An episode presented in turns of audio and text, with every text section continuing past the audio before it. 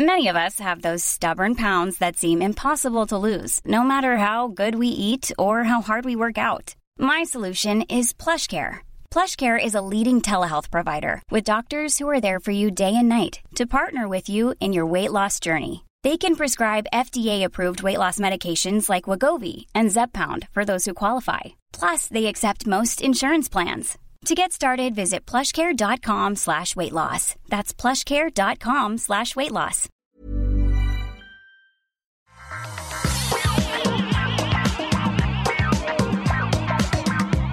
Bonjour à tous et bienvenue dans le rendez-vous tech où on vous résume l'actu tech, internet et gadgets qui continuent malgré tout, toujours, plein de choses intéressantes, certaines un petit peu liées de près ou de loin au confinement et au virus et certaines autres pas du tout. Mais en tout cas, on est là pour en parler, pour analyser, pour discuter et pour rigoler un petit peu puisque aujourd'hui, bah, je suis Patrick Béja. Bon, ça, je suis Patrick Béja à peu près tous les jours. Mais aujourd'hui, en plus d'être Patrick Béja, j'ai l'honneur, le privilège et la joie de recevoir mes trois co-animateur de Feu Upload, euh, mais qui reste dans l'esprit d'Upload, quelle que soit l'heure du jour et de la nuit, notamment euh, Jérôme Kainborg. Comment ça va, Jérôme? Eh ben écoute, ça va très bien, mais je suis interloqué par une chose que tu as dite. Il y a certains jours, tu n'es pas Patrick Béja. Alors explique-nous, tu es quoi ces jours-là? Écoute, je ne vais pas rentrer dans les détails de mon intimité plus que je ne le fais déjà. tu, es un, tu es un super héros, Patrick. Tu as une identité secrète. On veut savoir. je vous écoutez, Disney Plus vient d'arriver en France, donc euh, vous pourrez peut-être porté un casque tel le Mandalorian et c'est ça exactement. donc Jérôme, qui comme il n'a pas d'enfant, a pu occuper ses journées à lancer une chaîne Twitch de jeux vidéo, si j'ai bien compris, c'est ça? Exactement. Nowtech QG sur Twitch. Bon, pour l'instant, j'ai fait que deux streams. Bon, c'est QG comme mal. Quick Game ou euh, bah, on, on, alterne. On a fait, on a fait des parties de Pictionary tous en groupe et puis sinon ah oui, je fais du Merchant Blades 2. C'est Ouais. d'accord, d'accord, des parties de pitch, c'est vraiment le Ouais, jeu de- vidéo de- pour les personnes d'un certain âge. Je comprends bien. C'est ça Ah, Ouais. écoute, on s'amuse bien à euh, l'EHPAD. Hein. Ouais, Ouais. bah ouais. ouais, ouais. Eh, bah, euh, entre ça et compter les morts. Oh, ça y est, faut qu'il y en ait un qui Ah, casse l'ambiance. Euh, Corben, toi qui, qui l'ouvre, t'as as des enfants, donc euh, tu cherches Oui. l'échappatoire comme tu peux, là où tu peux, donc euh, tu fais des Bah, J'ai un grand congélo aussi, hein, donc c'est bon, mais, euh, mais non, non, non, ça va, ça va, ça, on, on se débrouille, on se débrouille. Ouais, l'échappatoire, euh, bah, je me suis abonné à Disney Plus ce matin, mais j'ai pas encore eu le temps de- d'expérimenter plus que Comment ça. ça, t'as pas déjà vu tout le Mandalorian comme tout le monde? Non, Bah. non, non, je l'ai pas vu moi. Ah bon, d'accord, bon bah. Mais non, non, mais depuis ce matin, tu t'abonnes et tu regardes tout direct. Mais je crois qu'ils les, ils les mettent euh, un épisode par semaine, euh, même s'ils Ah, sont. Ils sont je hyper crois. courts les Je épisodes. crois que les quatre Ouais. premiers sont dispo. euh, D'accord. Je crois. J'ai Ok. pas été voir. Ouais, bah il y a une surprise dans le premier épisode. D'après ce que j'ai compris, euh, à la fin il y a un truc qui se passe. Je, je- visiblement vous ça a à voir avec les bébés, mais bon, voilà. Euh, et j'ai essayé de m'abonner et puis j'ai lancé par VPN pour Disney Et puis ensuite j'ai réfléchi deux secondes. Je crois que ça serait possible, mais j'ai réfléchi deux secondes et puis je me suis rendu compte qu'il n'y avait qu'un seul truc qui serait intéressant et que c'était genre vers la fin de l'année, c'est la série euh, Falcon and Win- Winter Soldier. Ouais, ouais. Donc j'ai décidé de pas m'abonner en fait. Voilà, c'était mon, mon cheminement intellectuel. Cédric, comment ça va? Je t'ai pas encore présenté, Cédric Bonnet. Euh, ben ça va, écoute, euh, ça va très bien. Moi, je vis très bien le confinement, le télétravail, tout ça, tout va bien. Ouais, En, même temps, on a passé 30 ans à s'entraîner pour le confinement. hein, nous, oui, exactement. euh, hein. j'étais prêt. Hein. c'est Quand ce il a dit dit, des, vous restez enfermé chez vous, j'ai dit, je suis prêt. Moi, à un moment, j'ai eu peur, j'ai cru que le jogging c'était Ah obligatoire. oui, c'est ça. Ah oui, oui, j'ai peur de ça. Avant, je me suis dit, non, ils vont pas forcer les gens à courir. Non, non. Bon, bah merci d'être là tous les trois avec moi. On va vous parler de Zoom et de ce qui se passe avec Zoom. Zoom, c'est quoi ce bordel? C'est, ça risque d'être le titre de l'épisode. On va également vous parler de Apple, de plein de petites news et peut-être que je demanderai à Jérôme euh, ce qu'il pense de la nouvelle version de l'OS de l'iPad avec des souris, des trackpads, tout ça. On aura aussi plein d'autres petites news euh, sur euh, Microsoft, sur euh, bon plein plein d'autres choses. Mais pour commencer, je voudrais évidemment remercier les auditeurs qui soutiennent l'émission, et notamment Chris Matt, Daoud, Mr. Clem, Jérôme Goderis, Mathieu euh, Romain Alexandre Alexandre, Thibaut Prévost, Pierre Lebihan et Sylvain Majax. Merci à vous tous et à tous ceux qui soutiennent l'émission. Euh, on en reparlera dans un petit moment, mais vous le savez, patreon.com slash rdvtech, c'est euh, un truc qui est hyper important pour que l'émission existe et je suis hyper reconnaissant de ceux qui le font. Donc, on va commencer avec euh, Zoom, c'est quoi ce bordel? C'est ça qu'on a dit. Vous, vous, utilisez, vous, Zoom? Euh, Je l'ai utilisé. D'accord. j'ai été, j'ai été obligé de l'utiliser. Ah, ouais, c'est ça, quand on, peu forcé. on a invité, on l'utilise. Ouais, c'est ça. Alors, pour ceux qui ne savent pas, euh, ceux qui ont euh, Zoom est un logiciel de visioconférence qui était relativement populaire jusqu'à euh, jusqu'au début du confinement et qui a complètement explosé, presque littéralement, parce que suite à sa popularité croissante de manière exponentielle, on a découvert des séries de failles de sécurité et ça, c'était à tel point que euh, certains ont commencé à recommander de ne plus utiliser Zoom. Il a été, le logiciel a été banni dans différentes, euh, différents contextes, certains pour les salles de classe, d'autres, etc.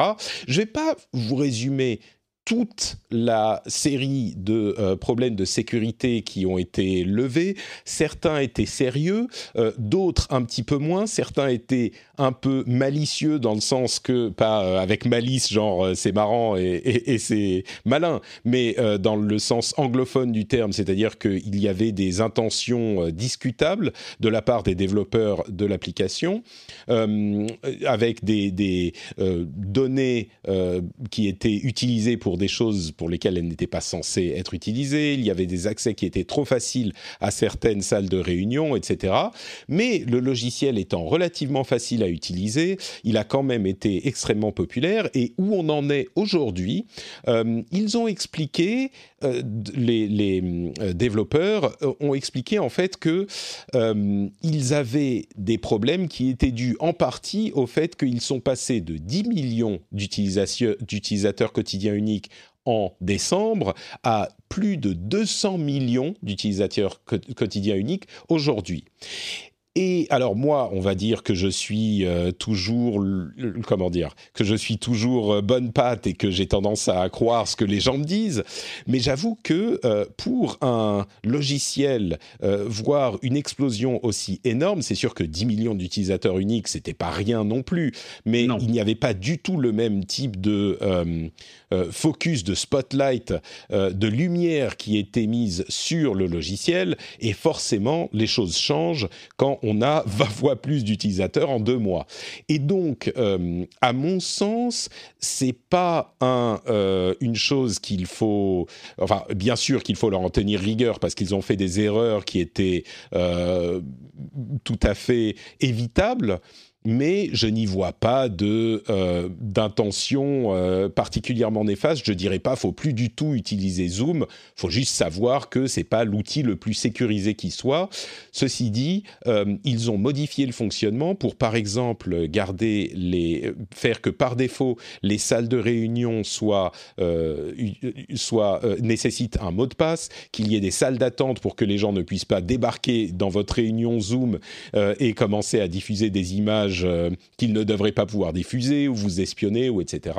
Donc ils font petit à petit ce qu'il faut pour sécuriser un petit peu le produit. Est-ce qu'ils auraient dû le faire avant? Oui, certainement. Est-ce que c'est la fin du monde? Moi, j'ai pas l'impression, c'est bien qu'on l'y signalé, mais voilà. Euh, Corben, toi qui es euh, plutôt à cheval sur les questions de sécurité, tu, tu, penses quoi de Zoom, toi, aujourd'hui? C'est un truc que t'évites C'est un truc que... Ouais, c'est un truc que j'évite, mais après, euh, comme tu dis, hein, si euh, c'est juste pour dire bonjour à, ta, ta, maman, ou tu vois, enfin voilà, qu'il n'y a pas trop d'enjeux, euh, c'est pas... Enfin, c'est pratique à utiliser. Après, moi, ce qui me dérange, c'est que tu as quand même un module à installer sur ton ordi, euh, qui s'installe euh, assez directement, on va dire, et euh, en utilisant bah, des, des, petites astuces, et, voilà. Et, par conséquent, c'est un, je vais pas dire c'est un cheval de Troie, hein, c'est pas le cas, mais mais potentiellement il y a peut-être après derrière d'autres Enfin, ça, ça, ouvre peut-être des portes. c'est ça, comme à l'époque, on imaginait le moteur Java ou ce genre de truc qui, qui ouvre plein de portes et qui n'est pas mis à jour et du coup d'autres s'en servent. C'est un peu ça. Tu prendrais un risque en fait. Alors, ça euh, une espèce ouais. de plugin qui est presque bas niveau. Enfin, tu vois, c'est Ouais, assez chiant. C'est-à-dire si je qu'au niveau de l'OS, là, demain parce qu'on m'a mis dans une conf, je pense que je passerai sur l'appli mobile en fait. Ah oui, d'accord. Mm. Parce qu'au moins, les applis mobiles sur iOS, en tout cas, sont dans des sandbox. Donc, du coup, tu la désinstalles, il n'y a plus rien. Voilà. Euh, Alors que sur le PC ou même sur Android, euh, ça a tendance à te t'installer des trucs un peu partout et euh, tu sais pas trop si c'est désinstallé correctement et tout ça. Donc, la reco, euh, c'est utiliser votre mobile plutôt que le PC avec Zoom. Quoi. D'accord, donc si moi, vous êtes un peu j'ai préoccupé, oui. trouvé. Ouais, vas-y. Non, non, vas-y, Jérôme. Pardon. Ouais, moi j'ai trouvé que justement ça révélait un problème dont Corben, enfin tous ceux qui s'intéressent à la sécurité informatique parlent souvent, c'est le manque de culture des entreprises sur la sécurité informatique. Toutes les entreprises se sont ruées sur Zoom parce que bon, on s'est tous confinés dans la panique, etc. Sans se poser la moindre question euh, sur euh, la sécurité du truc, comme et, même sur le business model, et c'est souvent lié. Euh, je veux dire, une partie de, de ce qui se passe avec Zoom est liée à leur monétisation. Et comme tu le disais au début, ils sont passés, ils ont fait un fois 100 au niveau du, de, de, la charge serveur. Ça doit leur coûter une blinde, euh, justement, en, serveur. Ils ont un business model qui est à mi-chemin entre le gratuit. Enfin bon, on connaît ces business models. Bien évidemment qu'ils partagent des données, on sait maintenant. Et ça me ça me sidère aujourd'hui que des responsables informatiques de grosses entreprises euh, alors, je sais que parfois ils ont ils ont dû dire à leur patron non non on n'utilise pas ça. Le patron a dit si si c'est beaucoup plus pratique. Mais euh, voilà, c'est encore une Mais fois là, le je- manque de culture sur la sécurité informatique quoi. Oui et non, parce qu'en fait, euh, t'es patron d'une grosse boîte comme ça. Tu regardes le site internet, à aucun moment on te dit on fait de la, de la récolte de données, tout ça. Et Oui, oui. un service juridique euh, pour euh, éplucher toutes les CGV du service et tout ça, c'est qu'il y a un problème en fait. Et le problème, il n'est pas du mec qui a fait le choix de la solution, mais c'est plutôt le mec qui a développé la solution. Et c'est pour ça que moi, je pense qu'il ne faut pas blâmer quand même tous les euh, responsables techniques d'entreprise qui ont fait le choix d'utiliser Zoom alors qu'il y avait des failles, parce que bah, ils pouvaient, ne pas les deviner, et de deux, que des données étaient partagées avec Facebook et ce genre de choses. Euh, si c'est pas écrit explicitement, c'est la faute de Zoom. C'est pas la faute au mec qui a fait le choix de cette solution-là. Si on devait temps- décompiler le code de toutes les applis qu'on utilise en entreprise pour voir s'il y a non, des non, failles, mais c'est pas décompiler le code. C'est, c'est, c'est que j'imagine, peut-être que c'est pas le cas, mais j'imagine que c'est dans les conditions d'utilisation, tu vois. Donc Oui, pas ça doit l'être, mais ce que je veux dire, c'est que s'il faut un service juridique pour les lire, ça doit Ouais. pas être écrit. Ouais, euh, je suis Il y avait quand même la solution toi, de mais Skype. Il y avait Il y a- quand Non, même. mais je suis d'accord il- Le business model, voilà. Le, Voilà, mais quand- question quand- quand- toujours Voilà, tu devrais te dire, tiens, il y a peut-être un lièvre à lever là, il y a peut-être un truc. un, un truc Mais, euh, un mais truc bon. qui a des pans entiers gratuits. euh, Enfin, tu te dis, mais ça- euh, enfin, ouais, je mais sais après, pas. ouais, Ouais, mais alors poses la regarde, dans ce question, cas-là, c'est tu vois, vrai. euh, quand tu vois que Facebook lance les appels illimités gratuits, que bon, Facebook, on sait. Oui, Facebook, Ah on oui, sait. Mais Teams qui rajoute Microsoft Teams dans les offres famille, enfin, tu pourrais Non, te mais dire, peut-être c'est payant. derrière aussi. Non, Oui, euh. Zou- bah, bah oui, bah donc voilà, c'est ce que il y a. Disons que ça veut pas dire il faut forcément euh, faire un, un autre choix, mais c'est vrai que personne s'est posé la question et je comprends quand Jérôme dit il aurait peut-être fallu se poser la question. Je peux le comprendre. Oui, mais moi, tu vois, je peux comprendre que des petites structures de 20 Ouais. ou 30 personnes, sans euh, directeur informatique, machin, qui, voilà, qui dit, eh ben, on fait nos Mhm. réunions sur ça, choisissent Zoom parce que, et d'un, c'est moins cher, euh, Après, et de euh, deux, ça fonctionne. mais- hein. Zoom, avant, avant que ça buzz là euh, dernièrement, c'était c'est quand même un service qui, qui était réputé aussi, hein, comme Bien sûr, comme exactement, il était connu, hein, voilà. Et donc, euh, bah, Il tu n'est te pas sorti si- de la cuisse de Jupiter Ouais, comme ça. ça. euh, Tu, fais confiance sur le site, c'est dit c'est que c'est chiffré, et puis bah derrière c'est pas. c'est utilisé pas- depuis voilà. longtemps, voilà, si ça l'est pas, toi, tu, enfin, tu vas pas décompiler l'app, quoi.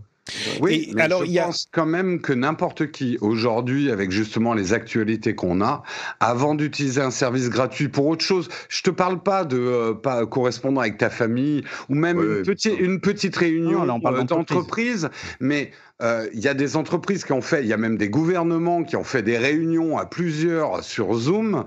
Euh, je, je comprends, j'ai du mal à comprendre aujourd'hui. Mm. Oh qu'on non, moi, c'est le le minimum. les gouvernements qui Attends, je termine ma phrase. Je termine ma phrase. Bah si, euh, en UK, euh, ils ont utilisé Zoom pour faire une réunion. Euh, et en plus, ils ont diffusé le lien sur les réseaux sociaux. Euh, donc, voilà, moi, c'est le manque de culture d'un minimum de sécurité informatique. La- pour moi, l'hygiène nu- numérique aujourd'hui commence à se dire comment ces gens-là font de l'argent. Oui, ils venaient dans mon école en forme, ces gens-là, justement. Donc voilà, c'est la. Euh, et surtout que, bon, là, euh, on avait Skype depuis un moment. C'est vrai que Skype est moins pratique peut-être à utiliser que Zoom. Je sais que beaucoup de gens s'en plaignent. Moi, je l'utilise pour les émissions depuis longtemps et je m'en plains beaucoup moins. J'avoue que je le trouve pas si mal, mais bon, c'est une autre question peut-être. Et puis Skype a euh, changé sa, sa, enfin, a mis en avant une fonctionnalité qui existait depuis longtemps, c'est le fait de pouvoir créer une salle de réunion et en diffuser le lien euh, facilement et faire en sorte que les gens puissent rejoindre simplement en cliquant sur le lien sans même télécharger le logiciel, ce qui pourrait satisfaire à certaines des euh, réserves qu'avait euh, Corben sur l'installation du logiciel Zoom. Bon, tout ceci mis à part, aujourd'hui, comme on le disait, je pense que la question qui préoccupe les gens qui nous écoutent, c'est est-ce qu'il faut continuer à utiliser Zoom ou pas? Moi, je dirais, euh, à moins que vous ayez des choses particulièrement euh, sensibles à dire et que vous ayez des raisons de croire qu'on pourrait vous espionner, j'ai pas l'impression que Zoom soit ultra dangereux. Peut-être si vous êtes un peu prudent, euh, utilisez le Utilisez FaceTime si vous êtes tous sur iOS en groupe. Hein. bah, si vous, avez vraiment des informations confidentielles à envoyer, envoyez-les par Signal ou une app de ce genre-là. Oui, exactement. Et encore une fois, comme disait Corben, quand même sur PC, moi j'ai des réticences à installer. Voilà. Installez pas des trucs sur votre ordinateur et c'est vrai que les applis mobiles c'est quand même plus safe pour tous ces trucs de Voilà, c'est sandboxé. Mmh. En plus, euh, cerise sur le gâteau, la caméra de votre smartphone sera toujours meilleure que la caméra de votre euh, de votre ordinateur ou qu'une webcam. oui, mais on peut pas on peut pas facilement partager le, le desktop si on veut faire des présentations ou des trucs comme ça. Ah si oui, on bah utilise l'application. Ah oui, c'est sûr. Bah, t'imprimes tu filmes ton écran et puis voilà. Ouais, tu filmes ton pour, écran. Pour les réunions de famille, euh, Zoom, why not euh, Pour le boulot, euh, payez un peu, prenez Teams ou voilà et ça sera. Mmh. Ça marche très bien. Hein. Exactement. En plus, ils, ont, ils, ont, priorisé les flux pour les entreprises sur Teams, donc c'est cool. Euh, bon, c'est dommage pour les autres, mais, euh, mais c'est cool. Du coup, vous avez une bonne qualité d'image. Il y a même un partage de fichiers intégré. Il y a plein de trucs. Franchement, allez-y quoi. Euh, donc Cédric qui recommande Teams, on aura, qui recommande du Microsoft, on aura tout vu, hein, franchement. Oui, bah, en tout cas, pour je recommande aussi. moi. J'ai l'impression d'être un upload il y a 5 ans. Hein. mais, euh, non, mais parce qu'il n'y a pas d'autre solution. Enfin, honnêtement. Et puis, tu as dit une bonne chose. Je crois qu'il y a un moment, il bah, faut payer pour de la sécurité. Quoi. Euh, pour les entreprises, payez, prenez Teams, bataillez pas. Les particuliers, Zoom sur mobile, si vous voulez faire ça à plusieurs, et puis basta. Quoi. Tu, tu sais combien coûte Microsoft Teams par utilisateur? Je sais plus. Non. J'avais le tarif en tête, mais je l'ai oublié parce que je crois qu'en plus il a changé il n'y a pas longtemps. Donc, euh. J'imagine que c'est euh, sur ce genre de, de, logiciel, c'est quelque chose entre 5 et 10 euros par utilisateur. Par utilisateur par mois, oui, c'est ça. C'est Slack, Slack, Style. C'est ça. Euh, donc bon, c'est une petite somme pour une société, mais c'est pas. Mais tu vois, oui, mais ils remboursent pas les passes Navigo, machin et tout là aux hmm. Parisiens puisqu'il n'y a pas de Navigo. Euh, du coup, euh, ben, débourser 5 euros par euh, employé, vous verrez, ça, c'est aussi rentable pour le télétravail. Alors, aux États-Unis, on est à 8 dollars par employé, 8 dollars 25 en paiement annuel. Donc, bon. Ouais, mais ça va être 9 là. Mais voilà, mais honnêtement, ça va. 8 euros Franchement, voilà. Ouais. tu vois ce que ça coûte la moitié d'un pass Navigo, c'est bon. Ouais. Arrêtez, arrêtez de faire vos, vos, vos, vos pinces. Faites pas les, les radins. Ouais, surtout que bon, toutes les sociétés. Il y a pas de kilométrique, d'essence à rembourser et tout là, ou je ne sais quoi. Et toutes les sociétés se portent super bien en ce moment. C'est ça. Non, le truc c'est les tickets resto. Hein, par contre, hein, j'avoue, euh, je les cumule là, j'ai plus de 300 euros de tickets resto. Je sais pas ce que je vais en foutre. Il y a, y a un tweet qui m'a fait rire. Il y a quelqu'un qui dit j'ai plus d'argent en tickets resto que sur mon livret A. Alors on va demander à Microsoft s'ils acceptent les tickets resto en paiement de Teams et ça sera bah parfait. voilà, parfait. Bon, parlons un petit peu d'Apple du coup. Euh, plusieurs choses chez Apple. Il y a d'une part euh, un arrangement avec Amazon qui fait que Amazon n'est plus obligé de payer les 30% de euh, taxes Apple pour les paiements sur son app. Alors évidemment, ceux qui suivent l'histoire des magasins, des stores sur mobile et d'autres types de stores savent que certaines sociétés obligent toutes les applications à passer par leur système de paiement, euh, Apple, euh, etc., euh, pour faire des achats sur mobile et certaines autres sociétés ne veulent pas, notamment Amazon pour ses services euh, numériques, parce qu'ils veulent pas payer les 30%. Netflix est dans le même cas, etc. Eh bien, depuis peu, Amazon Prime Video vous autorise l'achat de euh, vidéos, de films, etc., euh, par le paiement euh, qu'ils ont déjà dans leurs données, c'est-à-dire la carte bleue qu'ils ont déjà chez Amazon. Et donc, en évitant euh, les 30% d'Apple, ils ne payent pas les 30% à Apple. Là où c'est euh, intéressant, c'est que ça fait visiblement partie d'un deal qui d'ailleurs existait déjà avec Canal+, il semble, mais bon, c'est un petit peu moins visible du côté de Canal+, mais ça fait partie d'un deal qui fait que Amazon se met en, conformité avec tout un tas de demandes d'Apple euh, qui demandent d'être compatible avec Apple TV, compatible avec euh, le, les systèmes de streaming d'Apple, etc. Oui, et AirPlay 2, tout ça. Voilà, AirPlay 2, etc. Et dans, ce cas, dans le cadre de cet accord euh, et de ce système, ils ont l'autorisation de ne pas utiliser le système de paiement d'Apple. Évidemment, c'est aussi une grosse question qui se pose pour ce qui est de la, du monopole d'Apple sur son OS, euh, puisqu'ils imposent cette, je, dis taxe tout le temps, c'est pas tout à fait juste, qui impose cette commission euh, à tous les biens numériques achetés sur leur plateforme, euh, si on veut pouvoir acheter sur la plateforme. Netflix, on peut payer par le site web et regarder sur la plateforme. Ils ont fait ce changement il y a un moment, mais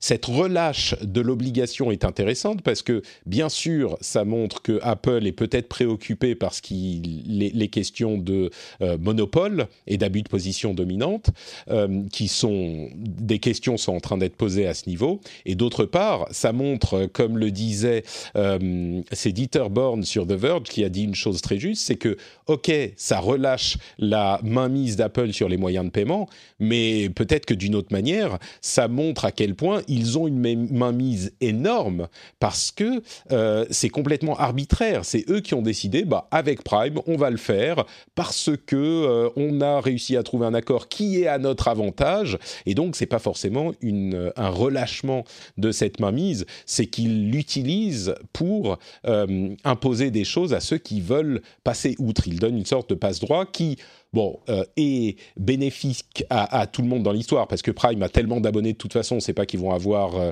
euh, d'autres abonnés qui seraient passés par Amazon s'ils si, si, n'avaient pas autorisé cette petite entorse. Mais, mais voilà, c'est différentes manières d'appréhender la chose. est-ce que ça vous inspire quelque chose, ça, ou est-ce qu'on passe aux autres news d'Apple?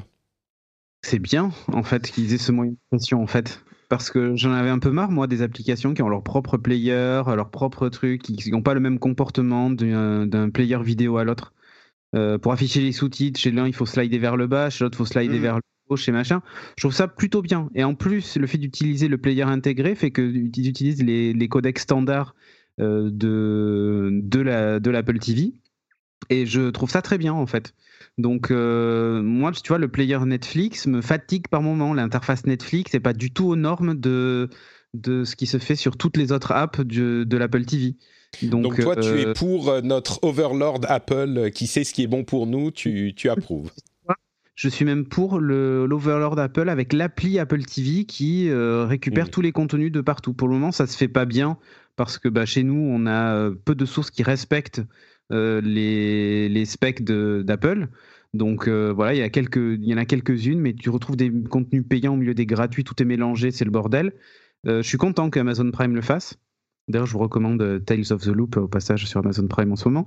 Euh, et j'aimerais que Netflix le fasse aussi. Tu vois, je suis content que Canal Plus le fasse. Je suis abonné Canal Plus. Euh, ça serait bien que Disney Plus le fasse aussi et que d'autres le fassent. Ça arrivera peut-être. Jérôme, tu, tu, allais dire autre chose? Toi, tu es, généralement pour l'expérience utilisateur unifiée d'Apple? Oui, puis je pense de toute façon, ça va. en euh, Apple, ils sont pas en train de virer gauchiste hein, non plus. Hein. Euh, tout ça va dans leur intérêt euh, finalement de lâcher un peu la bride sur cette commission, sachant que eux-mêmes sont en train de changer de business model aussi, et même dans les fondamentaux. C'est-à-dire que Apple veut de plus en plus vendre du service. Il y a des, il y a, y a, beaucoup d'ouverture en ce moment chez Apple. On, on s'en moque un peu parce que c'est vrai qu'à une époque, mais il y a pas mal d'ouverture commerciale. Quand je vois que AirPlay 2 est maintenant dispo sur énormément de télé. Euh, mm. C'est des choses qu'on n'aurait pas vues il y, a, il y a encore cinq ans chez Apple. Donc un peu comme Microsoft, ils sont en train euh, chez Apple de comprendre que on peut continuer à être la société, euh, une des sociétés les plus riches du monde, en s'ouvrant aux autres. Donc c'est un vrai changement chez Apple, ça pour le coup. Mm. Bon, moi je fais quand même euh, l'avocat du diable, qui est pas l'avocat du diable, qui est l'avocat des, gentils qui aiment l'ouverture, pour dire que euh, je me range un peu du côté de Dieter Born. Le résultat est peut-être cool, mais ça veut pas dire qu'Apple euh, est plus entre guillemets ouvert, j'allais dire gentil, mais on va dire ouvert. Pour moi, je trouve qu'effectivement, même si le résultat est, bénéfique pour les utilisateurs, ce qui est le la deuxième préoccupation d'Apple après que les résultats soient bénéfiques pour eux, euh, je suis conscient quand même que c'est pas oui, on ouvre parce qu'on est gentil. C'est que ça montre qu'ils ils ont tout qui est verrouillé et qu'ils peuvent, ils peuvent choisir quand ils ouvrent eux-mêmes.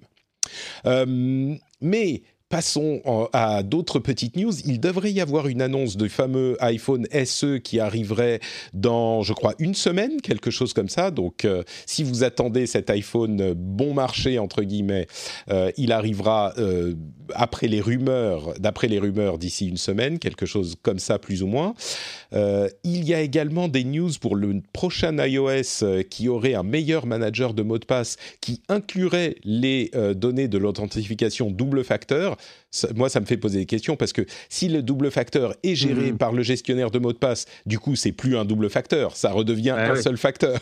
Donc, euh, je suis. Il va falloir le triple facteur. C'est ça, euh, double facteur là, plus un triple facteur. Bah, peut-être qu'avec le, ça pourrait être justement le Face ID ou le Touch ID.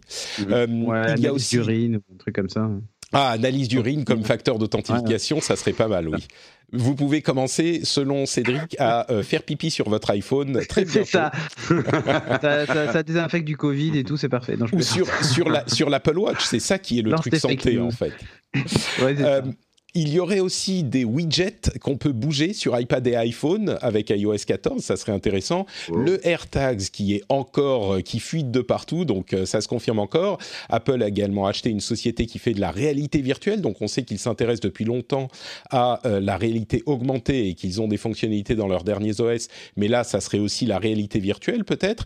Et j'en viens à la question que je voulais poser à Jérôme, on en parlait la semaine dernière, mais le dernier iPadOS a inclus une euh, intégration de la souris des trackpads euh, et des claviers encore plus poussée qu'avant. On a une vraie intégration de la souris. J'ai regardé d'ailleurs ta vidéo euh, avec grande attention. Est-ce encore un, iPad?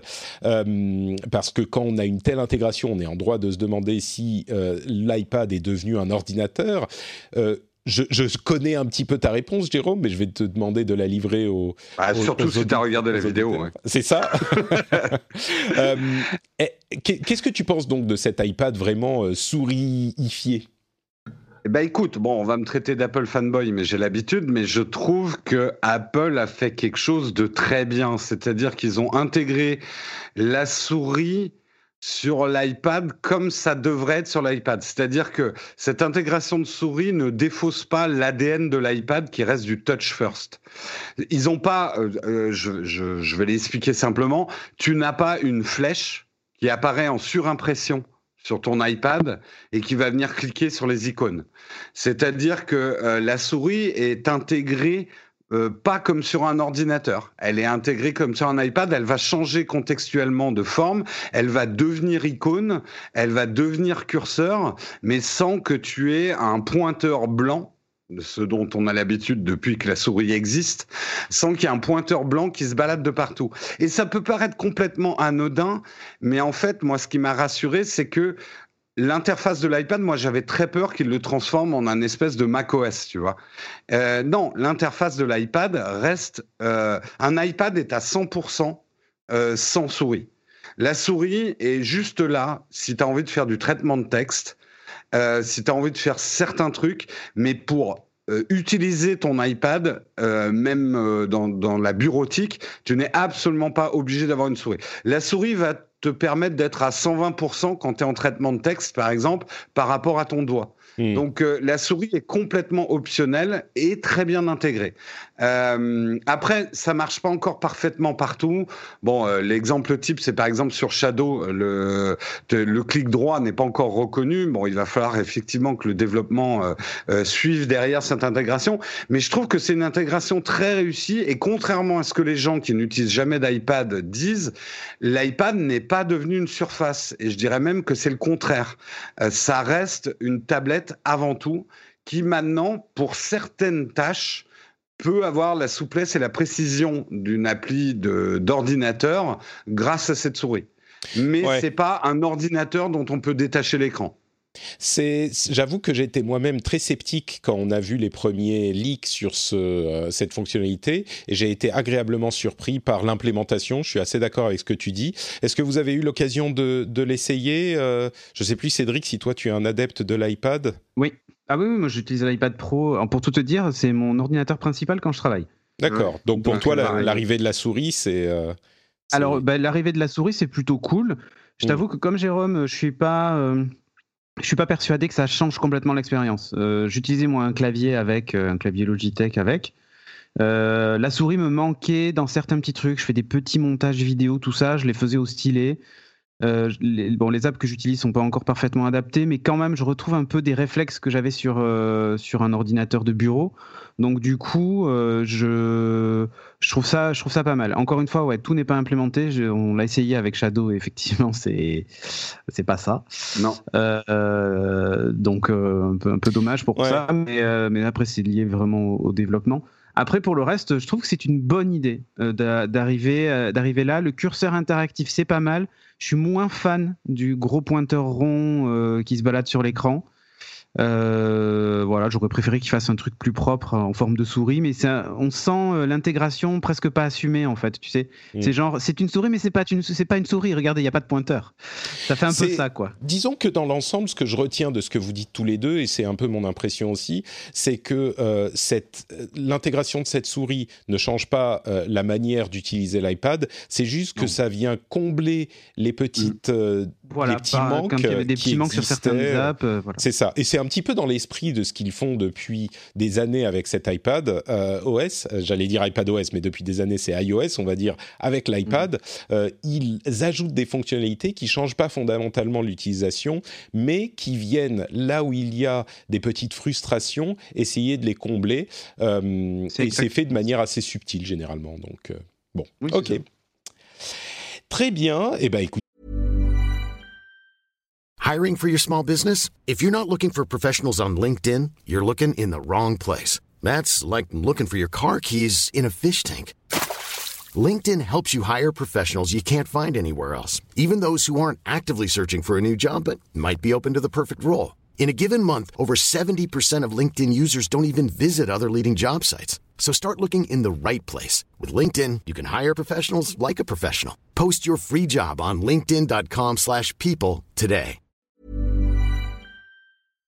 Merci à tous les deux pour cette, euh, cette, euh, ce rapport, euh, ce compte-rendu d'utilisation. On va faire une toute petite pause pour parler pour parler de quoi? Eh bien de Patreon, évidemment. Euh, Patreon, vous savez que c'est le moyen de, euh, de soutenir l'émission, de, de, donner euh, de l'argent pour financer l'émission. Je fais souvent l'analogie du magazine. Si vous achetiez des magazines à l'époque, eh ben, peut-être que vous vous souvenez qu'il y avait de la pub dedans, mais qu'il y avait aussi l'argent que vous payiez pour le, le, obtenir le, le magazine. Et je dirais que les gens qui soutiennent l'émission ce sont ceux qui permettent à tout le monde d'y avoir accès, parce qu'évidemment, sans les patriotes, il n'y aurait pas l'accès. Et je voudrais particulièrement vous remercier aujourd'hui. Je sais qu'il y a certains qui écoutent moins de podcasts. J'ai posé la question sur Twitter et sur Instagram, et en gros, on a euh, deux tiers, un tiers, même un petit peu plus d'un tiers qui écoutent encore, et voire qui écoutent plus de podcasts. Et j'imagine que ce sont les gens qui sont encore obligés de, sortir, peut-être les gens qui n'ont pas d'enfants et qui ont un petit peu plus de temps à occuper, mais les gens qui sont obligés de sortir, les gens qui travaillent pour faire en sorte que la société continue à fonctionner et donc, euh, ceux qui soutiennent l'émission, et eh ben, vous permettez à euh, tout le monde de, de, continuer à avoir cette euh, émission qui est produite. Donc, un grand, grand merci à vous tous. Je suis hyper, hyper heureux et fier de, de voir que vous êtes là pour faire en sorte que cette émission existe et que vous l'appréciez suffisamment pour donner un petit peu de sous. comme vous le savez, sur Patreon, vous allez, vous, vous choisissez combien vous donnez, un dollar, deux dollars puis vous avez accès à des bonus, etc. Et euh, vous pouvez vous arrêter quand vous voulez, donc il euh, n'y a aucun souci à ce niveau-là, vous gardez totalement le contrôle, mais euh, le fait que vous donniez un petit peu de sous, bah, c'est ce qui fait que l'émission existe. Et je l'avais mentionné dans un, dans, dans un épisode précédent, mais je me sentais un peu, pas coupable, mais c'était un petit peu bizarre de vous demander des sous dans ce contexte. Et donc, ce que j'avais dit, c'est que euh, les, les, les, sous des nouveaux euh, contributeurs, eh ben, je vais les reverser euh, jusqu'à la fin du mois de mai. Euh, j'espère que le confinement, le confinement durera un petit peu moins, mais on verra. Je vais les reverser à une association. J'ai déjà envoyé le, les premiers sous, donc euh, peu importe combien ça fait. Hein, ça fait, j'ai arrondi au-dessus et puis j'ai rajouté un petit peu de sous, mais j'ai envoyé à l'Institut Pasteur. Donc, donc voilà, c'est juste un petit, une petite mention en passant c'est pas du tout un, appel au don. tu hein, crois pas aux vaccins Je rigole. tu quoi, pardon? Tu crois que vraiment les vaccins c'est efficace? Ils modifient dans le corps. Tu, vas perdre tous tes antivax Tout à fait. Euh, mais donc voilà, bref, euh, un grand grand merci à vous. Si vous êtes intéressé, euh, comme je dis souvent, cling, Patrick, c'est quand vous rentrez de chez vous après votre jogging obligatoire, vous mettez les clés dans le bol, ça fait cling et vous dites ah Patrick. Et bon, si vous n'êtes pas sorti faire un jogging, si vous êtes coincé chez vous, vous pouvez le faire maintenant. Il est malin, le réflexe pavlovien. Tu mais c'est complètement ça. Mais il faudrait que, mais il faudrait que tu agites des clés c'est pas un moyen. Ah merde, j'ai pas de clé. J'ai pas de clé. C'est pas un moyen. Non, non, c'est quand t'annonces le moment Patreon, tu fais un bruit de clé. Ce bruit des clés. Comme ça, dès que les gens m'entendent, ah, c'est Patreon. Oh là, vite les sous. C'est juste un moyen mnémotechnique, mais c'est pas bête. Non, mais il faudrait que je fasse un truc plus populaire que juste les clés. Genre, euh, quand je mets la voix de, de Hanouna, par exemple, tu vois, le, le les, les, les, choses que toute la France écoute. Bon, je suis pas certain que les auditeurs du rendez-vous tech soient particulièrement fans. Mais un aboiement de chien et tous les gens qui ont des chiens, du coup, dès que leur chien va aboyer, va dire ah tiens, les sous pour Patrick. Bon, dans tous les cas, dans tous les cas, euh, patreon.com slash rdvtech. Merci à vous tous. Le lien est dans les notes de l'émission. Ouais. Alors, pardon. Le son d'alerte de Covid-19 du gouvernement, on l'entend tout le temps à la télé quand on allume la télé. ah oui, oui. Ah, mais moi je l'ai pas entendu. C'est quoi? C'est quoi? Tu peux me le faire là? Ah, Non, je, je l'ai pas en tête, mais ah. tu sais, as, en gros, tu as une annonce qui dit attention. Euh, euh, super fort, moi, ça m'a fait sursauter. Et ça passe entre chaque émission sur France Info ou chaque journal, machin et tout. Et du coup, tu mets ça à chaque fois que les gens entendent, ils vont dire Ah, vite les sous pour Patrick. très bonne idée, très bonne idée. Bon, on va continuer dans la veine des conspirations. Euh, est-ce que vous avez entendu parler de cette histoire en Angleterre euh, avec la 5G et le Covid-19 ça agite les puces qu'on nous injecte pendant les vaccins et ça nous provoque le Covid-19, c'est évident. Pas exactement. En fait, il y a des ingénieurs euh, de, des réseaux télécoms en 5G qui se sont fait agresser, alors verbalement, hein, ils ne sont pas fait taper dessus, mais il y a aussi des gens qui ont visiblement mis le feu à euh, des, des, piliers qui avaient des antennes 5G. Pourquoi? Parce qu'il y a des rumeurs euh, qui courent, des, des rumeurs hyper conspirationnistes, qui courent, qui disent que la, euh, les ondes 5G euh, euh, affaibliraient nos défenses immunitaires et donc aggravent les symptômes du Covid-19. Alors, ils vont pas jusqu'à dire que la 5G cause le Covid-19, quand même pas, mais les deux seraient liés et donc il faut évidemment combattre la 5G, ce qui est je, je, ça, ça, ah, ça, ça, a évolué parce que moi, cette rumeur-là, je l'ai entendue en janvier quand ça a commencé les histoires avec le, Covid-19. Et la rumeur initiale, parce que moi j'étais resté là-dessus, c'était que en fait les, les Chinois avaient libéré euh, le, le, virus pour euh, cacher, pour créer un problème en fait qui allait cacher euh, la, dangerosité des, des, des, antennes 5G que il y a, bah, deux théories qui se qui se bah, qui se s'affrontent en fait. D'accord. Il, y en a une qui dit que ça affaiblit notre système immunitaire et que du coup on tombe malade. Et il y a l'autre qui dit que ça, qu'au contraire, c'est pour cacher. Ça, c'est les conspirationnistes high level, tu vois. ben, moi, j'ai une anecdote sur ça, c'est-à-dire que je suis tombé euh, sur un, cette vidéo-là qui a été partagée euh, sur Facebook et euh, dans un groupe. Et euh, déjà, bon, je suis tombé à bras raccourcis sur les gens qui ont partagé cette connerie. Donc, mais il y a plein de gens qui y croient dur comme fer. Hein. C'est moi qui suis passé pour le débile de service, je vous rassure. Ouais, ouais, ouais. Euh, donc, du coup, j'ai voulu signaler cette vidéo à YouTube. Et sauf qu'il y a zéro motif sur ça. C'est-à-dire que tu peux pas signaler une vidéo pour euh, diffusion de fake news ou pour euh, euh, ou pour euh, je sais pas moi. euh, Enfin, c'est vraiment que incitation, tu vois, à la haine ou ce genre de Ouais. choses. Donc bon, dire que la 5G c'est pas bien, que ça provoque le coronavirus, ça rentre pas là-dedans. Il y a aussi si le si la- le contenu de la vidéo correspond pas au descriptif de la vidéo, mais là c'était pas le cas non plus. Je me suis retrouvé bête à ne pas pouvoir signaler une vidéo conspirationniste en fait. Y ça n'existe pas la catégorie. Je signale une vidéo conspirationniste n'existe pas sur YouTube. Alors je l'ai quand même signalé pour d'autres raisons euh, fallacieuses en rajoutant en commentaire, mais il raconte de la merde sur la 5G. Euh, et c'était la semaine dernière. Et je me suis dit, mais quand même, il faut qu'il fasse quelque chose. C'est pas possible que, que. Et là, tu vois, je me suis, euh, je me suis dit, mais même les anti-vax, tout ça. Alors je sais, liberté d'expression, tout ça. Mais quand même, enfin là, on est face à, Là, ils ont à fait un une truc, là, je crois. connerie énorme. Bah, voilà. Et là, du coup, ils ont enfin réagi. Oh, Alors, euh, il y a quand même un angle tech là-dedans, évidemment. Hein, je le parle pas juste, Ah oui. j'en parle pas juste pour le principe. Euh, ils ont réuni au- en Angleterre euh, les sociétés tech habituelles, hein, Facebook, Twitter, euh, et- etc., pour euh, ajouter cette conspiration spécifique à la liste des conspirations qu'ils euh, qu'ils combattent. Et YouTube a effectivement commencé à supprimer ces vidéos spécifiquement. Alors, je connais pas les, les détails de comment ils les Voilà. trouvent. J'imagine que c'est par signalement, mais bon, voilà. C'était pour. Donc maintenant, il faudrait le- signaler aux anti-vax et tout ça de rajouter le fait que ce soit lié à la 5G. Comme ça, on est sûr qu'elles vont se faire shooter. En fait, c'est un peu le, le Linky international, en fait, ce truc. Eh, c'est ça, exactement. Ah, parce que Le, le- aussi te- le truc qui était marrant, Linky, elles sont pas supprimées les vidéos. Hein. ouais. Bah non, parce que ça Bon courage. que la France.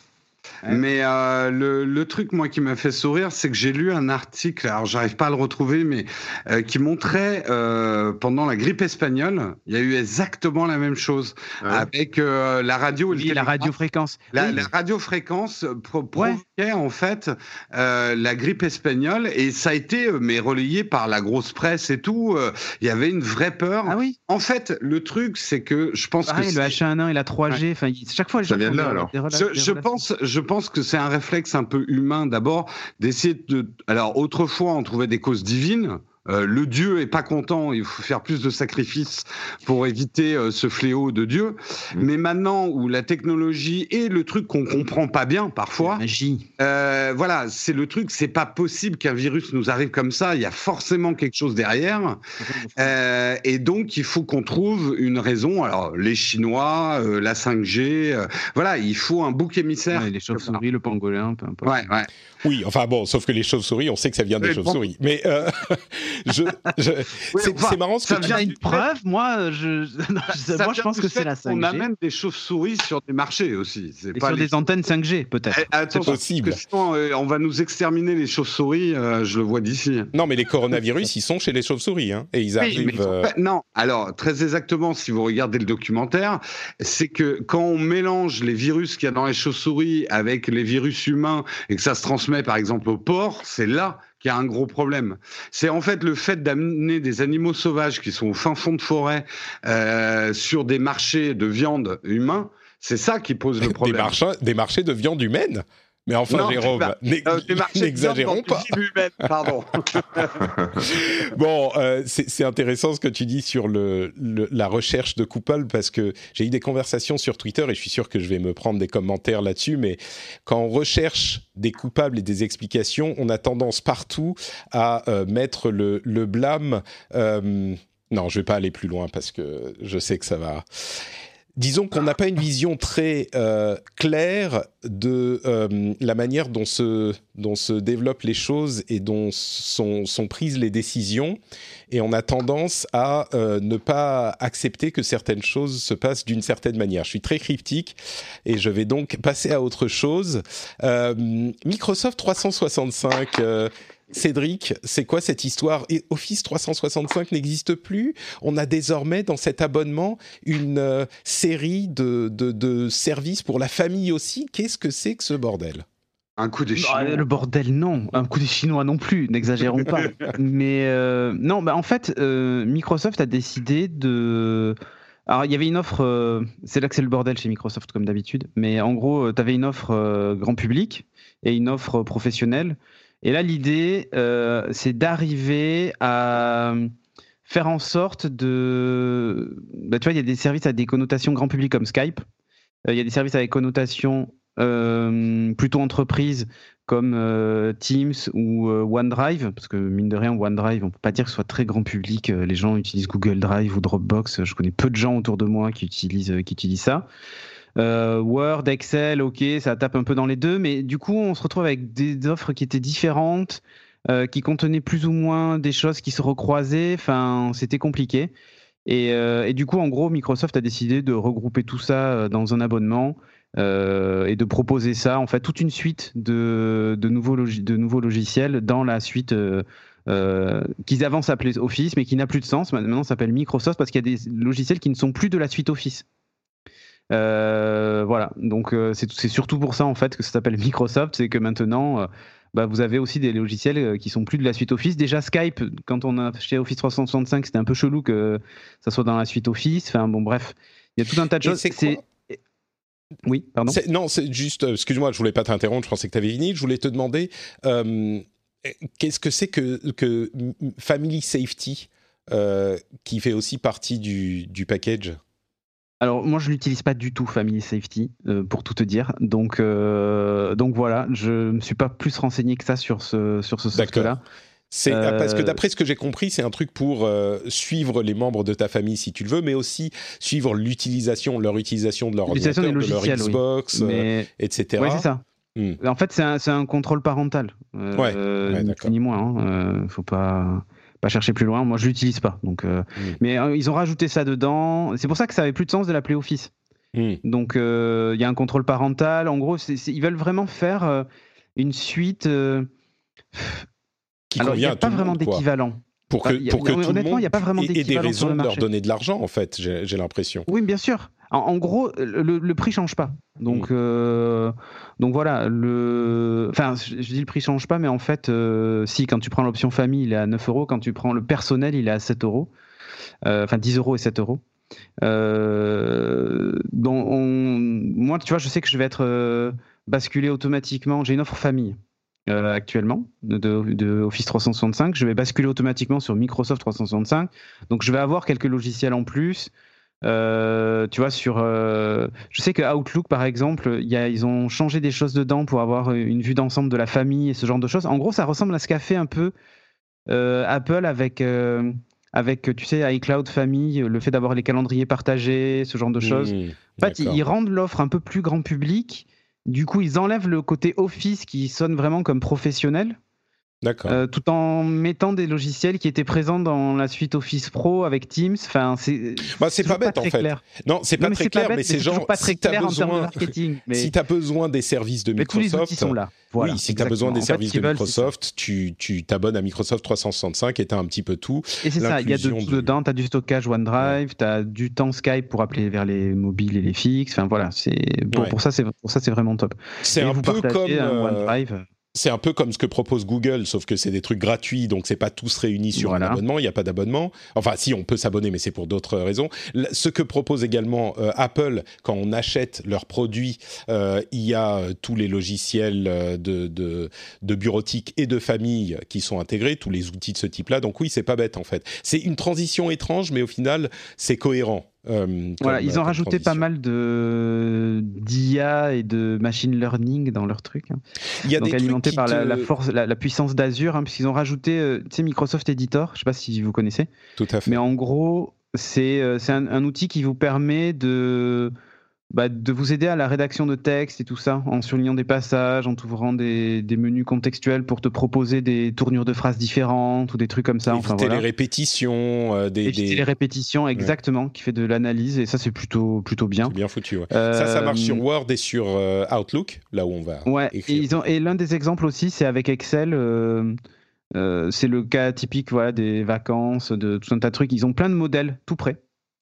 Et pour la gestion de l'argent, c'est ça Ouais, c'est ça. Et pour mm. les aliments aussi, ils intègrent. Dès que tu vas taper les aliments, cet assistant va t'aider à renseigner par exemple le nombre de calories, euh, de, de, mm. sel, de matière grasse et tout ça de, des aliments que tu saisis en se basant bah, sur une moyenne. Une carotte, euh, c'est X grammes de sucre, X grammes de, enfin c'est X calories et ainsi de suite. Donc c'est un assistant qui t'aide. Euh, par exemple, quand vous faites vos Clippy courses, C'est le retour de Clippy Non. je- Ouais, mais alors Clippy, euh, un peu boosté quand même. Parce que c'est vraiment Et très con à part taper sur l'écran et nous faire chier. Du coup, Corben, toi, c'est un truc que tu utiliserais, toujours l'angle un peu barbu, euh, famille, mais quand même pratique. Euh, Bah, sécurité pratique, c'est un truc que tu utiliserais, toi, Microsoft 365 Allô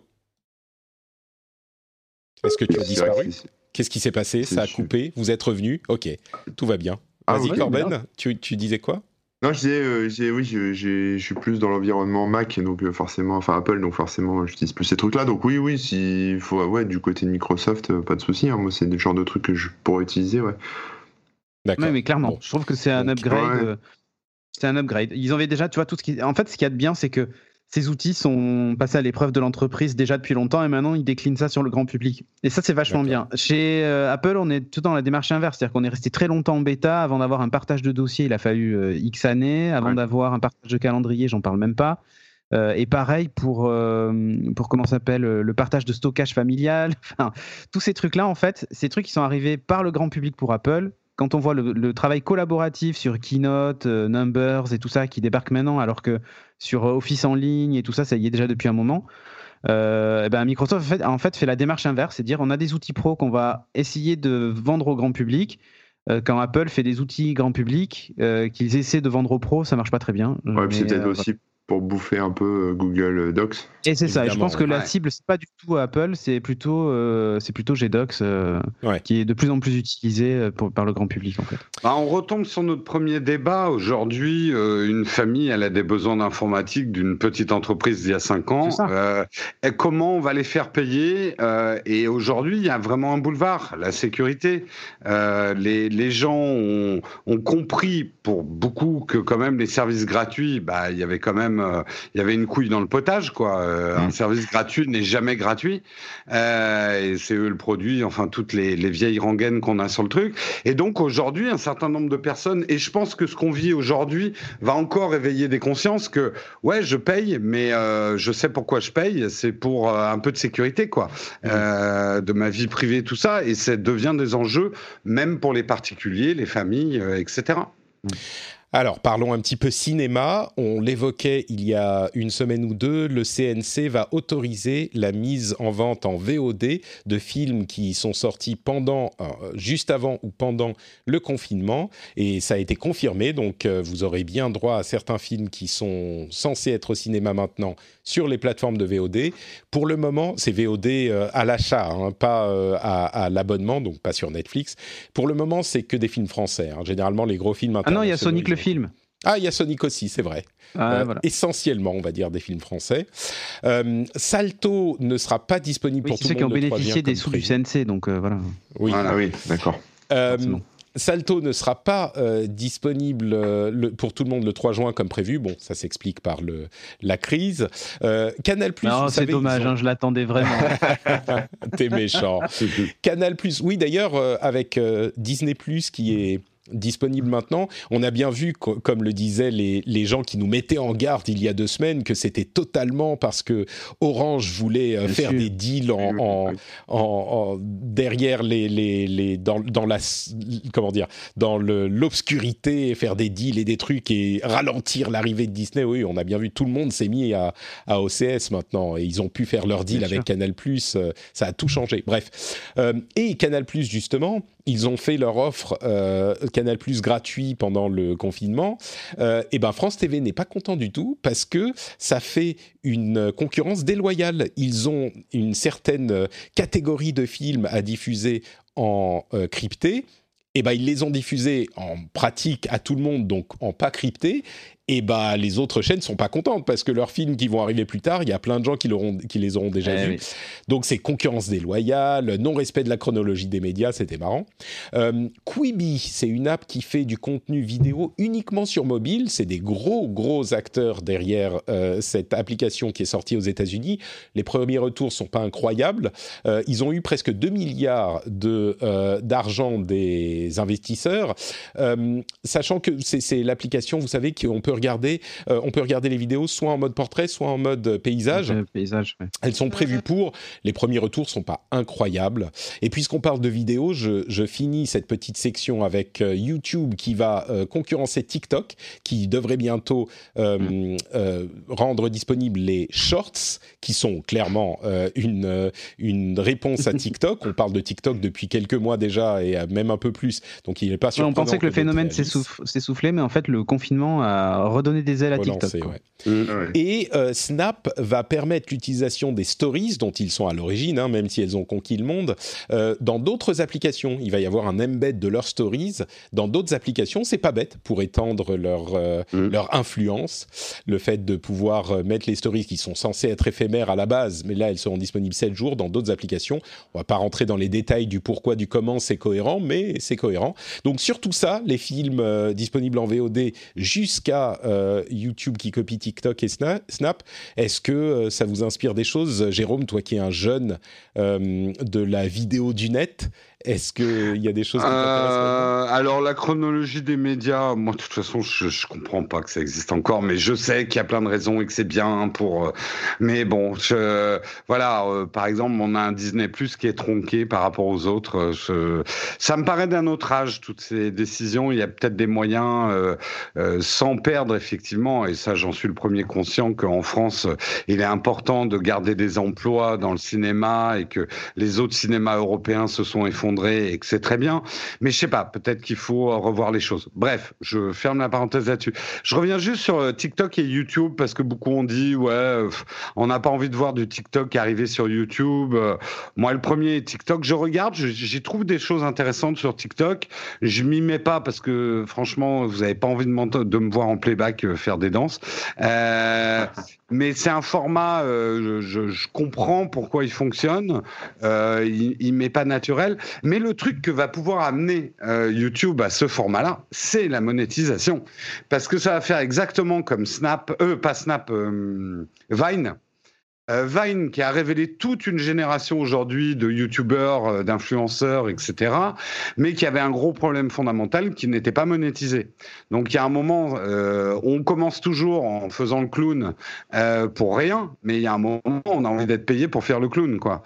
Euh, et c'est peut-être ça qui va changer beaucoup parce que pour l'instant, TikTok, il n'y a pas vraiment de monétisation, en tout cas directe. Euh, donc ça va peut-être changer la donne, effectivement, cette arrivée des formats très courts euh, sur YouTube. On verra. Intéressant, intéressant. Corben, quelque chose d'autre qui t'inspire là-dedans où on avance?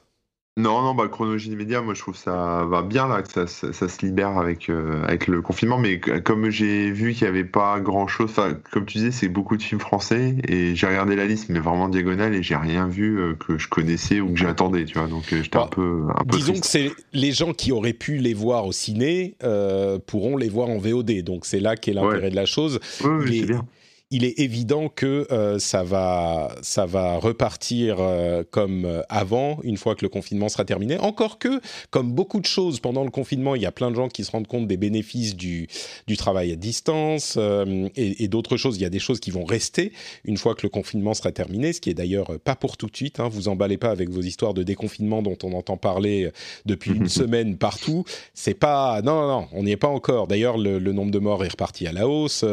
on n'y est pas. Il faut pas se relâcher. Bref, euh, peut-être que les producteurs qui vont voir, euh, peut-être que si ils ont des rentrées qui sont significatives en VOD, vont se dire ah bah peut-être qu'il faudrait relâcher un petit peu la, la chronologie des baignats pour pouvoir bénéficier euh, un petit peu plus tôt du boost mmh. médiatique de la.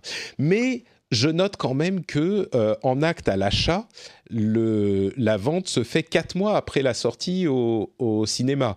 Généralement, aux États-Unis, c'est trois mois après. Donc, on n'a pas non plus une, euh, marge de manœuvre énorme, à moins qu'on ne veuille euh, les rendre disponibles au même moment ou presque que la sortie au cinéma, ce qui, je pense, n'est pas personne ne voudra voir. Donc, c'est un bon test en tout cas. Ouais. Ok, bah écoutez, on va conclure avec un dernier petit sujet. Euh, quelques petits mots comme ça pour que vous sachiez. D'une part, euh, dans les, les package d'aide américain, euh, il y a des gens qui sont sans emploi qui vont recevoir euh, de l'argent. C'est le gouvernement américain qui a décidé de faire un, package d'aide, hein, parce que là-bas, ils ont beaucoup moins de, de, de comment dire de bénéfices sociaux qu'on peut en avoir ici ou partout ailleurs. D'ailleurs, ils sont un petit peu uniques. Mais ce que je voulais dire par rapport à la tech encore, c'est qu'il y a énormément de conducteurs Uber, de livreurs, de, petites, euh, en gros, de la gig économie qui vont recevoir de l'argent euh, de parce qu'ils sont sans emploi, ce qui est euh, évidemment à première vue une bonne chose et même à seconde vue, mhm. mais certains critiques ont fait remarquer que ça correspond plus ou moins à euh, une aide, pas déguisée, mais indirecte aux sociétés avec d'énormes euh, financements par des investisseurs, eh ben, ils reçoivent une aide parce que euh, travailleurs qui travaillent pour eux mais qui ne sont pas employés, donc dont ils ne sont pas responsables et pour eh lesquels ils ne payent pas de euh, cotisation sociale, eh ben, ces travailleurs, ils se retrouvent payés quand même par le gouvernement. Et donc, c'est une aide indirecte, ce qui est euh, bah, effectivement tout à fait le cas. Hein. Donc, bon, ça, je ne sais pas s'il y a une solution directe qui se fait jour en constatant la chose, mais il est important, je pense, de la constater. Tout à fait. Merci. on, continue Merci de la constater. à voir. Euh, non, enfin, je veux, tu vois, c'est une analyse qui est intéressante, je trouve. Oui, oui, oui. mais on peut, enfin, oui, oui c'est bien de le voir, mais après, euh, moi, je sais pas quoi foutre avec ça comme info. Mais euh, oui, ah bah, non, mais bon, parfois, on sait pas exactement ce qu'il faut faire. Enfin, il y aurait des choses à discuter, à dire là-dessus, et c'est en fait, on repart dans le, la discussion. Quel est le statut des travailleurs de cette gig économie C'est ça la, question. Mais, mais c'est un autre aspect intéressant à ajouter à cette discussion. et on continue à avoir des articles à droite et à gauche de euh, de personnes qui constatent à quel point, on en parlait depuis deux trois semaines, hein, euh, qui constatent à quel point la collaboration entre la tech et les gouvernements est positive et à quel point la relation, au moins pendant cette crise, est en train de changer. Espérons que ça dure un petit peu et qu'ils pourront s'entendre un petit peu plus au lieu d'être tout le temps en bise-bise, mais euh, on, a des articles un petit peu partout qui constatent les choses. Et ça m'amène au dernier sujet qui est la question de la euh, localisation et de l'identification des personnes euh, pour les phases suivantes euh, de la, du combat contre la pandémie. Sur ce sujet, je vous inviterai à aller écouter l'épisode que j'ai enregistré il y a, euh, c'était il y a une semaine, euh, qui s'appelle euh, c'est le 342 bis, c'est Covid-19 et restriction des libertés.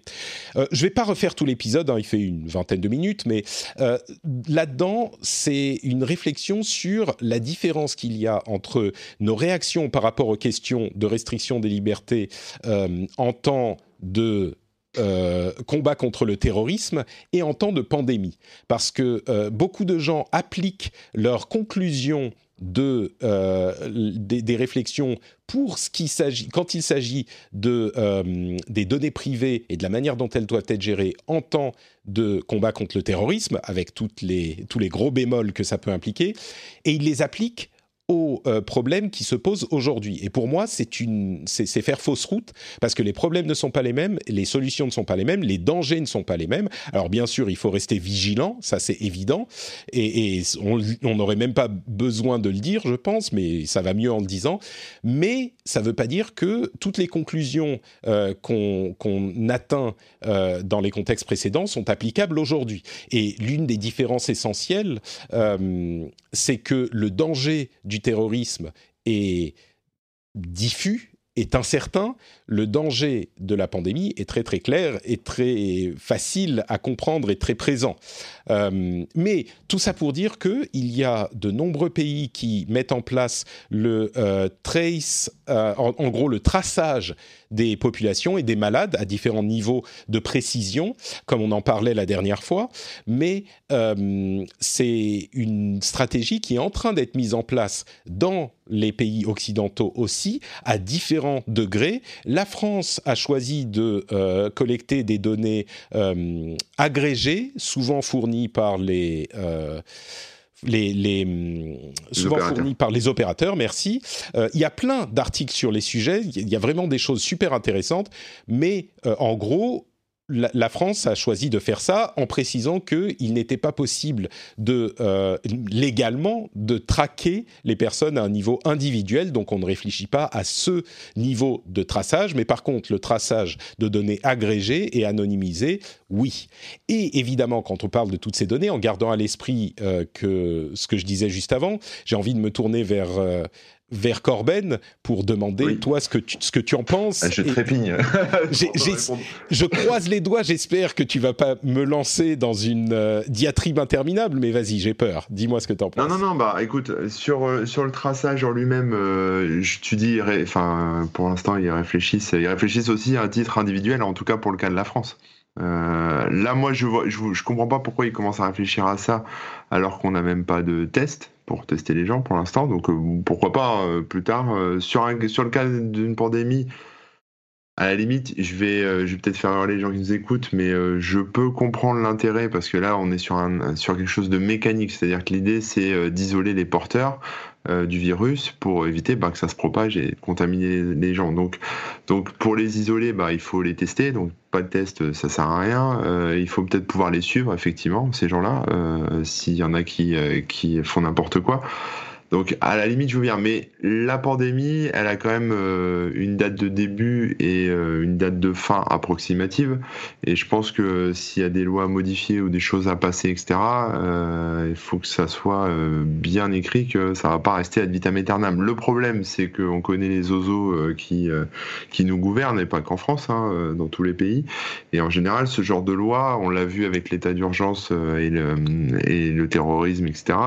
Euh, ce genre de loi euh, reste. Alors le terrorisme, il n'y a pas de date de pas de date de fin contrairement à la pandémie où il y aura, j'espère, une date de fin. Mais euh, donc là, voilà. Mais euh, ce genre de, en fait, moi, ce que ce dont j'ai peur, c'est que ce genre de mesure euh, bah, soit là pour rester, en fait, et que c'est ce que même disait, c'est y a disait... des garde-fous, à un moment, ça évolue, tu vois. Ils vont te mettre un garde-fou là maintenant, et puis à un moment, ils vont ils vont te le faire sauter le garde-fou parce qu'il y aura une dixième vague, et puis à ce moment-là, on dira bah non, mais là, c'est plus possible, il faut qu'on fasse plus longtemps, et puis voilà.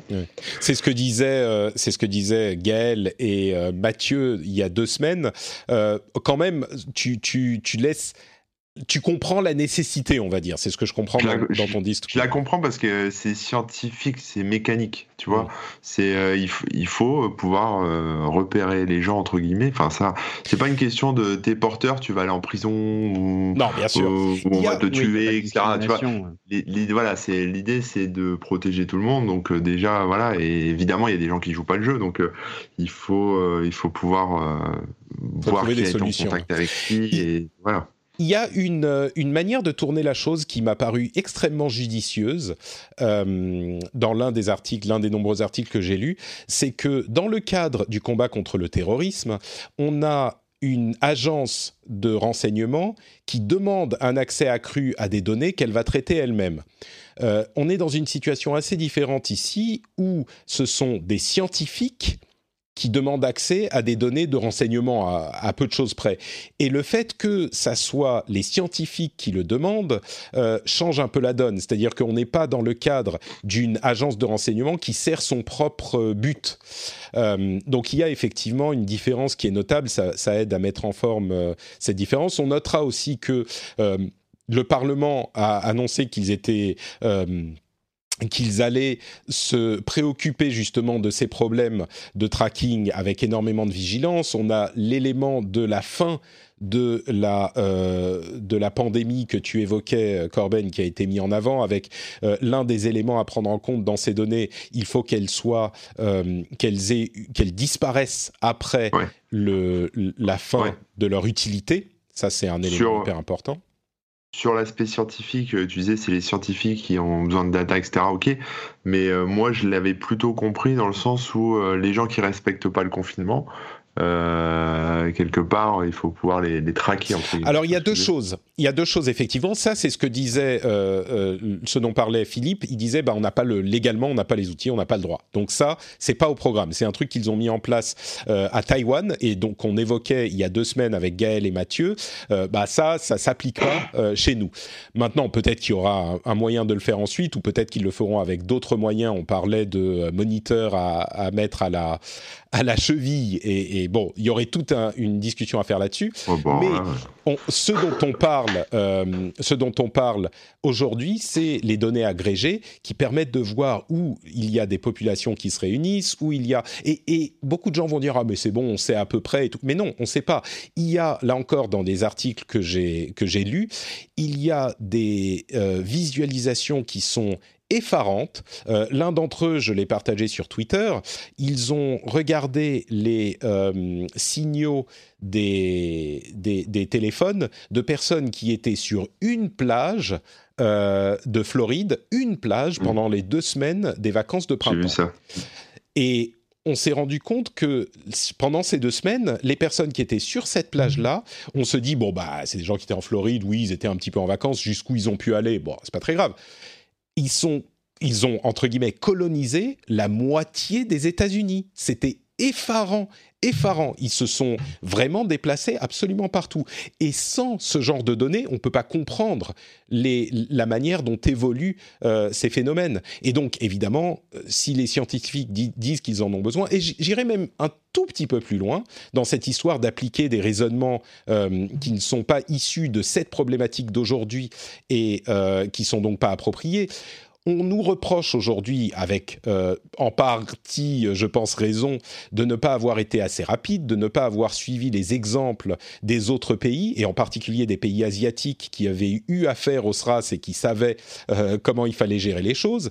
Eh bien, aujourd'hui, la manière dont ils gèrent les choses et la raison pour laquelle ils réussissent à maîtriser les pandémies, la pandémie, c'est en grande partie qu'ils ont mis en place une euh, politique de trace and euh, ah j'ai oublié l'autre euh, l'autre partie Euh, Trace and headshot.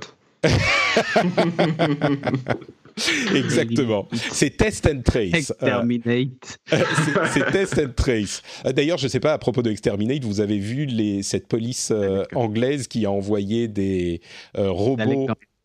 Pardon? Oui, des Daleks dans les Des rues. pour Daleks leur- dans les pour, rues, euh, exactement. ouais. Euh, et, et- et donc, c'est du test and trace. Et donc, ils testent les gens, bien sûr, c'est un truc qui va arriver. Et bon, on pourrait parler des phases de pandémie, et oui, il aurait fallu le faire plus tôt, mais bref. Euh, et cette deuxième, la deuxième partie du truc, c'est de tracer les gens, de savoir d'où ils sont venus, où ils sont allés, avec qui ils ont été en contact. Et pour faire ça de manière efficace, eh ben parfois il faut avoir accès aux données mobiles et avoir accès aux données mobiles des gens qui sont et qui ont été en contact avec la personne pour pouvoir savoir envoyer des messages pour dire vous avez peut-être été en contact avec quelqu'un, rendez-vous dans un centre pour vous faire tester, etc., etc. Donc encore une fois, et ça, c'est des données qui sont pas hyper anonymisées. Alors oui, il faut les traiter bien. Qui sont chez Facebook. Qui sont chez Facebook, c'est très simple. Mais euh, les, les opérateurs sont les mieux placés pour fournir ce genre de données. Donc, on peut pas à la fois reprocher au gouvernement de pas faire ce qu'il faut et ensuite dire ah bah non, la- le traçage, il faut pas machin quand ce qu'il faut faire, ce qu'on voit dans les autres pays qui gèrent les choses et qui nous disent, bah, c'est comme et les scientifiques nous disent, on a, on a besoin de ces données, dire ensuite, non, non, euh, il faut pas le faire. Donc, bref, tout ça, en gros, je me fous de la conclusion à laquelle on arrive au final. Ce que je veux qu'on retienne de cette discussion, c'est que chaque problème a des conclusions et des euh, des, solutions qui peuvent être différentes. C'est pas parce qu'on a tous été entraînés pendant 15 ans à se méfier de l'utilisation des euh, données privées avec raison, avec, juste, avec justice, avec justesse, en particulier parce que c'était appliqué à des questions de terrorisme qui n'étaient pas améliorées par l'utilisation de ces données et que euh, le, le danger que posait le terrorisme, si on est très froid, c'est quelques dizaines, quelques centaines, quelques, au pire des années des pires, c'est quelques milliers de morts par euh, an. Là, la pandémie, c'est pas la même chose. On est clairement dans des proportions qui sont bien plus grandes et dans une efficacité d'utilisation de ces données qui est bien plus grande et qui est avérée par euh, les communautés scientifiques. Donc, les, conclusions ne peuvent pas être les mêmes. Et si par réflexe on se dit, bah non, faut pas faire ça, on risque de faire une erreur. Donc voilà, ça c'est ma conclusion. Je vous, je vous redonne la parole, Jérôme. Je vois que tu trépignes. Euh, non, non, mais je me demande comment on va faire ça si on brûle toutes les antennes 5G, ça va pas marcher. c'est bon, les données 4G marchent aussi. D'où, d'où, d'où mon explication? C'est encore un coup des Chinois qui vont brûler les antennes 5G pour imposer leur système de tracking à eux avec des antennes qui résisteront au feu. Euh, et des masques qui te protègent de la fumée. J'en ai pas parlé. J'en ai pas parlé parce que je sais pas si c'est vérifié, mais j'ai vu passer une news euh, euh, sur un site de news. Hein, C'était pas juste un tweet qui disait que la Chine n'acceptait de vendre des masques à la France que s'ils utilisaient de l'équipement Huawei. Je ne sais pas si c'est vrai, je pense pas, mais ça serait marrant. Bon, Cédric, tu t'es resté très silencieux. Un dernier mot? pour moi? Oui. Non, t'es pas obligé. Hein. J'adore l'application euh, singapourienne euh, Trace Together là, qui est vraiment top, hmm. qui fonctionne qui est anonyme, qui traque pas la population, mais qui, euh, si tu as croisé une personne qui est infectée, qui présente des symptômes dans les jours qui suivent, tu as averti, sans savoir qui est cette personne, hein, mais on te dit juste tu as croisé quelqu'un, vous devriez vous rapprocher d'un médecin pour vérifier. Je trouve ça top. Hmm. Et justement, je pense qu'un retour à la normale se fera avec ce type de ce type d'outils. Euh, c'est-à-dire quand on commencera à déconfiner, à sortir de chez nous, on aura peut-être ce type d'app qui dira attention, vous avez croisé quelqu'un, euh, vérifiez les symptômes, et peut-être ça permettra justement d'éviter euh, d'éviter une deuxième, une troisième, une quatrième vague. Mm. Si tu prends tout de suite que tu as, as, croisé quelqu'un qui a des symptômes et que toi tu n'en as pas encore, tu peux peut-être te confiner justement en disant là je veux pas contaminer d'autres, tu vois. Et, mm. je, pense que ça peut être, ça peut être efficace. Ouais. Mm. Bon, écoute, c'est marrant parce qu'il y avait effectivement dans tous les articles que j'ai lus, encore une fois, une série de, euh, de, d'articles qui mentionnaient le fait que euh, certains, peut-être que Apple et Google seraient les mieux placés justement pour gérer ces données, ce qui est quand même ironique et qui vient d'un journaliste, je crois que c'était euh, Evans, Benedict Evans, je suis plus tout à fait sûr, mais non, c'est John Evans, pardon, qui disait euh, c'est peut-être Apple et Google qui sont les mieux placés pour gérer ces données-là, parce que si c'est fait de manière sérieuse et que les gouvernements sont pas hyper impliqués, ben on a moins de risques à, là-dedans. C'est quand même une, ironie suprême. Quoi. Du open source leur application pour que justement un max de gens l'utilisent. Euh, le code source va être dispo et chacun fait ce qu'il veut. Quoi. Ouais. Bon, bah écoutez, merci de nous avoir écoutés, de nous avoir suivis. Euh, on va conclure sur ce sujet. Je suis sûr qu'on aura l'occasion d'en parler encore dans les semaines à venir et on essayera de garder un œil critique. Pardon? Je disais une fois que ça sera en place. oui, oui, bah on gardera évidemment un œil critique sur tout ça et on n'hésitera pas à le signaler s'il y a des choses pour lesquelles euh, dont on n'est pas tout à fait convaincu. On va se quitter là. Jérôme, est-ce que tu peux nous dire où on peut te retrouver sur Internet? Tout en ce moment, de partout. Alors vous me retrouvez bah, sur la chaîne YouTube euh, Nowtech. Le matin en live toujours, on maintient l'émission de 8h à 9h euh, tous les jours. Donc une revue de presse, c'est le mug. Euh, du jeudi, euh, du lundi au jeudi sur la chaîne secondaire Nowtech Live et le vendredi sur la chaîne principale. Mais je fais aussi un live à 14h tous les jours, spécial confinement. On discute de tout et de rien, de n'importe quoi, surtout du n'importe quoi et euh, c'est bien cool. J'ai des invités même maintenant. Euh, et puis, euh, vous pouvez également me retrouver maintenant sur Twitch, puisqu'on a ouvert notre petite chaîne Twitch. Ça s'appelle Nowtech QG. Et dès que j'ai un petit peu de temps, bah, j'irai y faire des occupations vidéoludiques. Écoute, on se fera une partie d'Overwatch à un moment, ça sera sympathique. Ah non, t'es en bronze. Je, toi. non, non, je veux pas jouer avec je me toi. dans un coin. Ouais, ouais, non, je veux pas jouer avec toi. T'es en bronze, certainement pas. Ouais, euh, non, je suis un bronze, moi. Oui, par contre, Cédric, lui, c'est un gold, donc je veux bien jouer avec lui. hein, Cédric, où on te retrouve Ah bravo, ah bravo, le racisme anti-bronze. bravo. Cédric, t'es où toi Et en plus, je suis sur la courbe ascendante, donc. Oui. Euh, ça, déconne plus. Exactement. Non, mais moi, on me retrouve sur internet sur renegade.fr et sur Twitch, évidemment, euh, twitch.tv slash euh, studio renegade. Voilà, Twitter, à Cédric Bonnet, comme d'hab. Magnifique, Corben, où es-tu? Alors, bah moi, comme Jérôme, un peu partout en ce moment, parce que du coup, je multiplie les canaux. Donc, sur le blog, hein, toujours, vous connaissez corben.info. Sur Twitter, où je partage plein de trucs sur euh, voilà, Corben. Euh, sur YouTube aussi, j'ai réactivé la chaîne YouTube, donc je poste euh, des, plus de vidéos qu'avant. Donc, c'est Corben. Et puis, et puis qu'est-ce que je voulais dire? Oui, et puis en podcast aussi maintenant, sur un podcast qui s'appelle Parallèle, avec un S à la fin. Voilà. Super, parallèle. Vous pouvez rechercher ça dans votre On est en train de, devenir des groupes multimédia en fait. Hein, c'est fou, mais, mais nous tout seuls, tu vois. Ça. Voilà. Des, Rémi Brica. Euh, On est les, nouveaux webédias euh, unipersonnels. C'est ça. Ouais, ouais, petit, petit Webedia. C'est ça. Rémi Webedia. Bon, on- ah oui, j'ai presque oublié de, de le dire. D'ailleurs, j'ai oublié, mais euh, en parlant de multimédia, euh, moi, je me lance dans un format d'avenir qui est la newsletter. Les Patreons Oh. ont Wow. désormais, ont désormais accès à une newsletter sympathique. J'ai cru que t'allais faire un J'envoie frère toutes les RSS, j'ai peur. Un chat, un délire. ouais, exactement. Euh, un- une newsletter, donc si ça vous intéresse, vous pouvez vous abonner justement sur patreon.com slash rdvtech. En plus de tous les bonus que vous avez eu jusqu'à maintenant, vous aurez aussi cette newsletter qui arrive, euh, qui est en cours de test avec les, euh, avec les, les, les patriotes. Donc, vous pouvez sur patreon.com slash rdvtech devenir patriote. Et surtout, bon, c'est pas pour les bonus, c'est surtout pour soutenir l'émission. Je vous remercie infiniment de nous suivre. oublié de dire quand même que tu étais sur Caramel à 14h tous les jours, euh, si les gens voulaient discuter avec toi. Non, mais je Sur, suis sur, sur, sur 36-15 pattes. 36, oh, 36 15 Pat. euh, non, tu rigoles, c'est le 36 18 Pat. Il faut, faut, Ah oui. faut, faut- faut faire des Il faut sous. moderniser quand même. Mais ouais, 0 808 808 808. c'est ça. Euh, Ah, et non, par contre, je suis effectivement sur euh, Instagram. Je fais des stories sympathiques sur Instagram, sur Oh, euh, Twitter. Il n'y a pas. pas encore de stories, mais euh, je suis Note Patrick partout, donc vous pouvez m'y suivre. On vous fait de grosses bises et on vous donne rendez-vous dans une semaine. Ciao à tous.